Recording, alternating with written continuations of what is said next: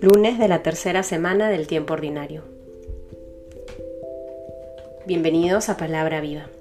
En el nombre del Padre, del Hijo, del Espíritu Santo. Amén. Del Evangelio según San Marcos, capítulo 3, versículos del 22 al 30. Los escribas que habían bajado de Jerusalén decían: Está poseído por Belzebul, y por el príncipe de los demonios expulsa a los demonios. Él Llamándoles junto a sí, les decía en parábolas, ¿cómo puede Satanás expulsar a Satanás? Si un reino está dividido contra sí mismo, ese reino no puede subsistir.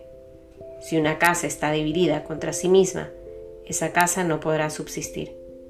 Y si Satanás se ha alzado contra sí mismo y está dividido, no puede subsistir, pues ha llegado su fin.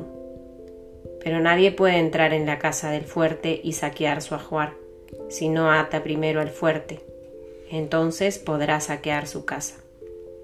Yo os aseguro que se perdonará todo a los hijos de los hombres, los pecados y las blasfemias, por muchos que éstas sean. Pero el que blasfeme contra el Espíritu Santo no tendrá perdón nunca, antes bien será reo del pecado eterno. Es que decían, está poseído por un espíritu inmundo. Palabra del Señor. El día de hoy escuchamos este texto en donde se nos narran las distintas calumnias, que en este caso se mencionan las de los escribas hacia Jesús, pero los fariseos no se quedaban atrás, estaban viendo la manera de, difamar a Jesús o, o identificar algún error que podía llevarle al castigo. Y esta vez los escribas andan comentando que todas las acciones y las obras que Jesús venía realizando eran frutos eran fruto del mal, eran fruto del Satanás. Está poseído por un espíritu inmundo, decían de Jesús el Maestro. Y el Señor a través de parábolas les va a evidenciar lo absurdo que es pensar eso.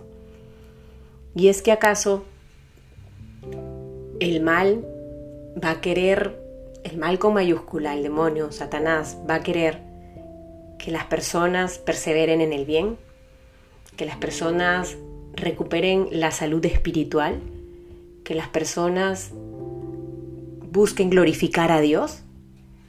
Estos eran los frutos que generaba Jesús cuando realizaba milagros o cuando predicaba.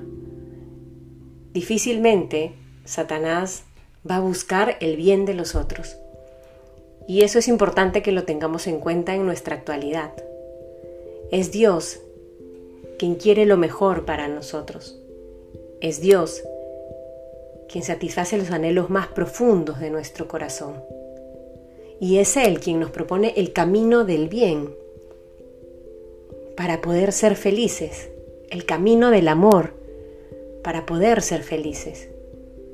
De manera contraria, Satanás, la fuerza del mal, nos incita a vivir del egoísmo, de la violencia, del odio, de la opresión, de la indiferencia y busca la manera de que perseveremos en ese círculo vicioso del mal, de alejarnos no solo de Dios, sino también de nosotros mismos y de nuestros hermanos.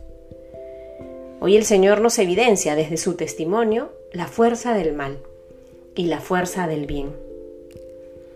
Que podamos ser conscientes de esto y pedirle al Señor la gracia de que nuestras obras, de que nuestras palabras sean fruto de nuestro encuentro con Dios, que nuestra vida sea manifestación del inmenso bien que hace Dios al mundo.